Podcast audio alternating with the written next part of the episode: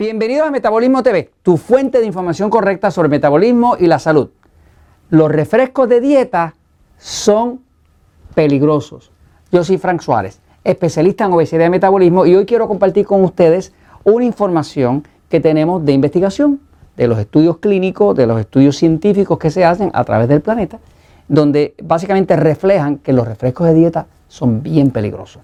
Eh, por aquí tengo un refresco de dieta, eh, algo bien conocido, hay muchas personas que piensan de forma equivocada que para evitarse engordar deben usar un refresco de dieta. ¿Por qué usan un refresco de dieta? Pues usan un refresco de dieta porque no tiene azúcar. Usan un refresco de dieta porque no tiene calorías. Pero la realidad es que ya hay estudios que demuestran que los refrescos de dieta son muy peligrosos. Voy a ir un momentito a la pizarra para explicárselo. Fíjense. Acá, cuando una persona consume un refresco de dieta, pues está tratando de evitar el azúcar, está tratando de evitar las calorías. Eso es lo que quiere evitar. Por lo tanto, dice, ah, refresco de dieta, diet soda, soda de dieta, lo voy a buscar de dieta, ¿no? Y la persona piensa de forma equivocada que al tomarse un refresco de dieta, ahora no tiene este daño. Pero ¿qué pasa? Que ya lo que se ha descubierto es que cuando una persona consume un refresco de dieta, el compuesto del refresco de dieta es que todavía el refresco de dieta continúa siendo una sustancia ácida, es un ácido.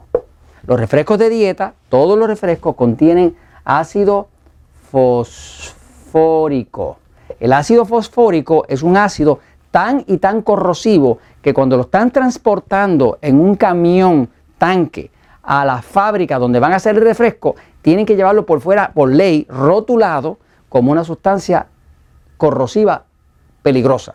Todos los camiones que usted pueda ver en las carreteras que van, camiones tanques que van hacia la fábrica donde se fabrican los refrescos, puede ser Coca-Cola, Pepsi-Cola, Up, lo que sea, no importa. No importa la marca que sea, puede ser cola común.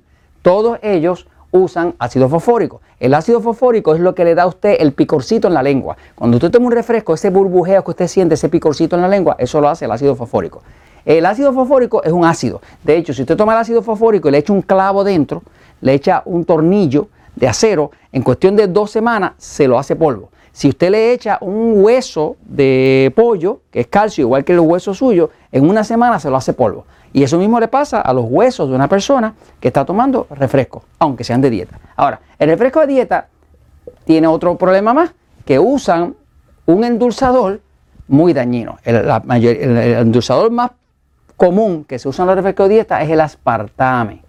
El aspartame es la sustancia que más quejas tiene de la FDA americana, la, del Food and Drug Administration americano, que es la Administración de Drogas y Alimentos Americanas, que es la que regula todos los medicamentos, todos los alimentos y demás. ¿no? no hay ninguna sustancia en toda la historia de Estados Unidos que tenga más quejas de los consumidores, más quejas formales que el aspartame. Hay muchas personas que tienen depresión eh, causada por aspartame, otras personas tienen insomnio causado por aspartame. O sea, el aspartame tiene inclusive es carcinógeno, o sea, eh, es, es, algo que produce cáncer. Entonces, básicamente, cuando usted está tomando un refresco de dieta, en vez de tomar agua, que es lo que debería tomar, que es pura agua, H2O, pues está tomando ácido fosfórico más aspartame.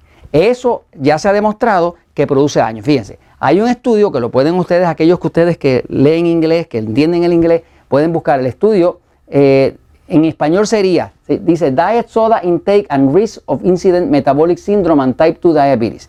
Este estudio, que querría decir el consumo de refrescos de dieta y el riesgo de la incidencia del síndrome metabólico y diabetes tipo 2. Este estudio lo hizo el doctor Nettleton eh, y otro grupo, pero este fue el que lo dirigió en el año 2009. Este estudio demostró, sin lugar a dudas, un estudio bastante grande, demostró que el 67%, eh, que tomar refrescos de dieta aumenta 67% el riesgo de diabetes. O sea que aumenta, las personas que toman refrescos de dieta, X años después 67% más de ellos tenían diabetes por tomar refresco de dieta. Que se lo tomaban para qué? Para no engordar y para no afectar la diabetes o para no tener diabetes y por eso mismo lo tenían. Ahora, también demostró que tenían los que tomaban refrescos de dieta versus los que no tomaban ningún refresco, tenían 36% más el síndrome metabólico. ¿Qué es el síndrome metabólico? El síndrome metabólico está compuesto de que uno tiene triglicéridos altos, colesterol alto, eh, alta presión y resistencia a la insulina. Cuando usted junta esas cuatro cosas, usted tiene síndrome metabólica, que es el inicio de la obesidad y es el inicio de la diabetes. Ahora, básicamente, ahí lo tiene. Definitivamente, tomar refresco de dieta hace daño. Está comprobado. Así que si se va a tomar su refresco de dieta, tómeselo a su propio riesgo. Yo le recomiendo que mejor tome agua, agua, purita agua. Esa sí que le va a ayudar. Y esto se lo recomiendo porque la verdad siempre triunfa.